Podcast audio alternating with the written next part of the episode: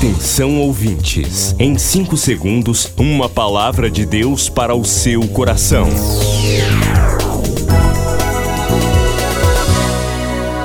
No ar, o Ministério Amigos da Oração e o seu devocional Meu Dia com Deus.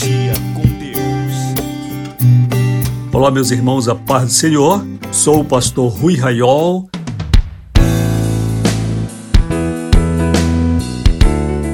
O nosso escritório está funcionando. Você pode falar com a gente 98094 5525 e também pelo fixo 324604 34. A paz do Senhor, ouça essa mensagem, compartilhe com os seus amigos.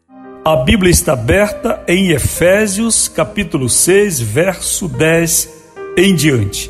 E finalmente, meus irmãos, sede fortes do Senhor e na força do seu poder. Revestivos de toda a armadura de Deus, para que possais estar firmes contra as astutas ciladas do diabo. Porque não lutamos contra carne e sangue, mas contra os principados, contra as potestades, contra os governantes das trevas deste mundo, contra as maldades espirituais em regiões celestes. Portanto, tomai toda a armadura de Deus para que possais resistir no dia mau e, havendo feito tudo, ficar firmes. Queridos, nós percebemos que entre cristãos há grupos de pessoas que se preocupam demasiadamente com o aspecto da batalha espiritual.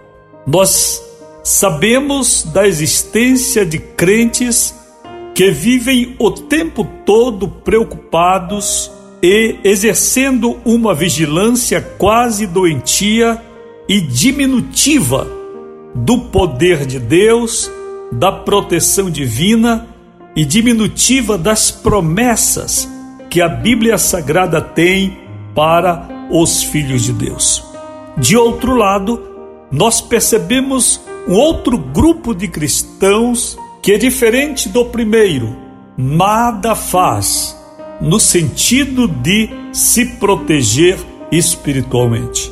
Encontramos um grupo de crentes que vive uma vida cristã descuidada, uma vida cristã completamente alheia ao mundo espiritual sobretudo aos ataques do adversário.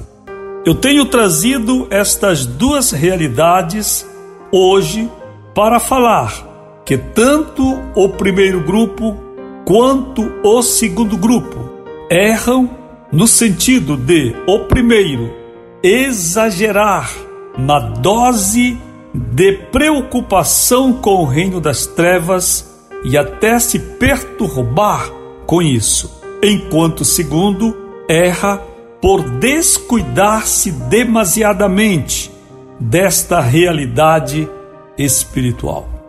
Quando lemos esta palavra em Efésios 6, nós vemos Paulo em um momento difícil de sua vida, pois se encontrava preso, escrevendo que nós devemos ser fortes no Senhor e na força do seu poder. Como?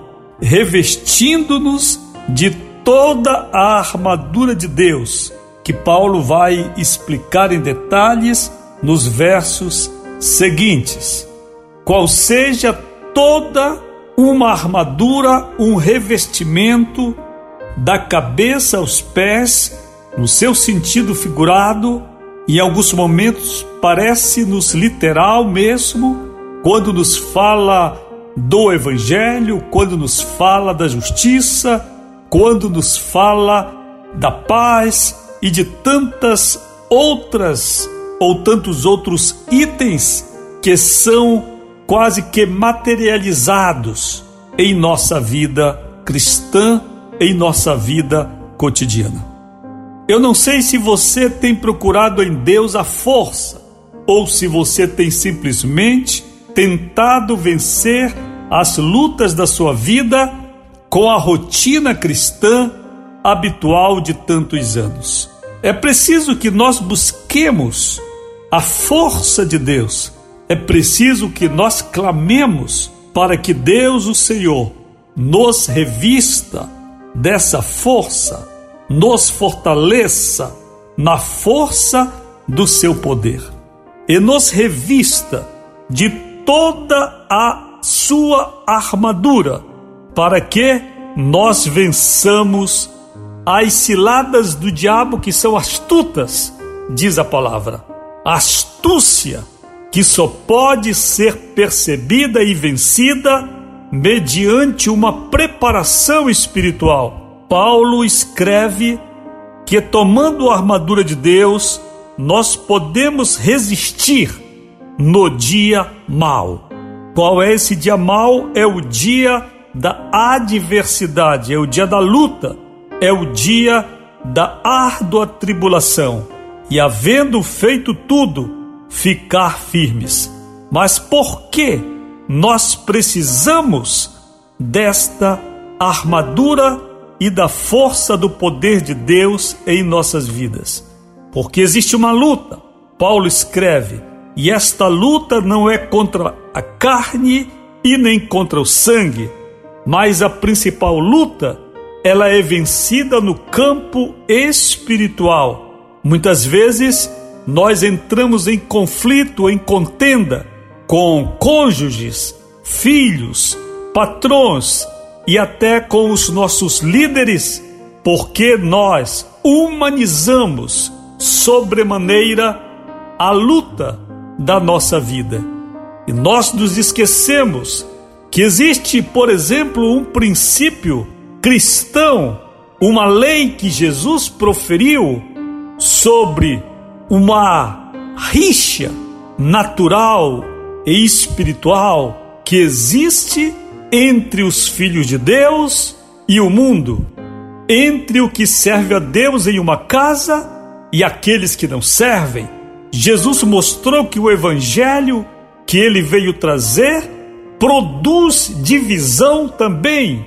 Não que o evangelho seja uma mensagem desagregadora ou uma mensagem aflitiva, mas porque o Evangelho é luz, ele incomoda as trevas.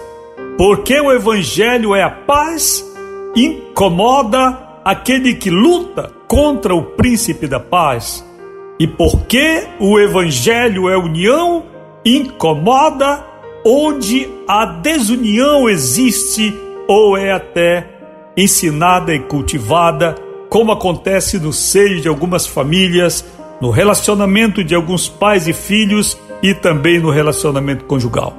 Queridos, eu quero encerrar esta palavra dizendo para vocês que todos nós devemos buscar a força de Deus, clamar para que o poder de Deus esteja em nossa vida, esteja em nossa boca, esteja no nosso andar esteja contra as doenças, esteja contra as calúnias, esteja contra as dívidas, esteja contra as terríveis ciladas que Satanás possa estar tramando contra nós. Porém, tudo isso, não como faz o primeiro grupo que referi no começo da pregação, como que por um desespero de ungir todas as portas, de vigiar a todo momento, de repreender a toda hora. Não é assim. Nossa confiança deve estar em Deus. Nós consagramos a nossa vida. Nós buscamos o poder de Deus. Nós nos fortalecemos através da oração e da palavra, através do testemunho cristão, através da nossa vida em santificação. E assim o diabo fugirá de nós nós venceremos em nome do Senhor Jesus Cristo. Milhares de vidas edificadas, salvação, cura. A mensagem transformadora do Evangelho. O que você pode fazer por isto? Envie hoje uma oferta de amor para Amigos da Oração Ministério Evangelístico. Bradesco, agência 1396, dígito 0. Conta corrente 81225, dígito 0. Caixa Econômica, agência 1314. Conta corrente 2769, dígito 8. Operação 003.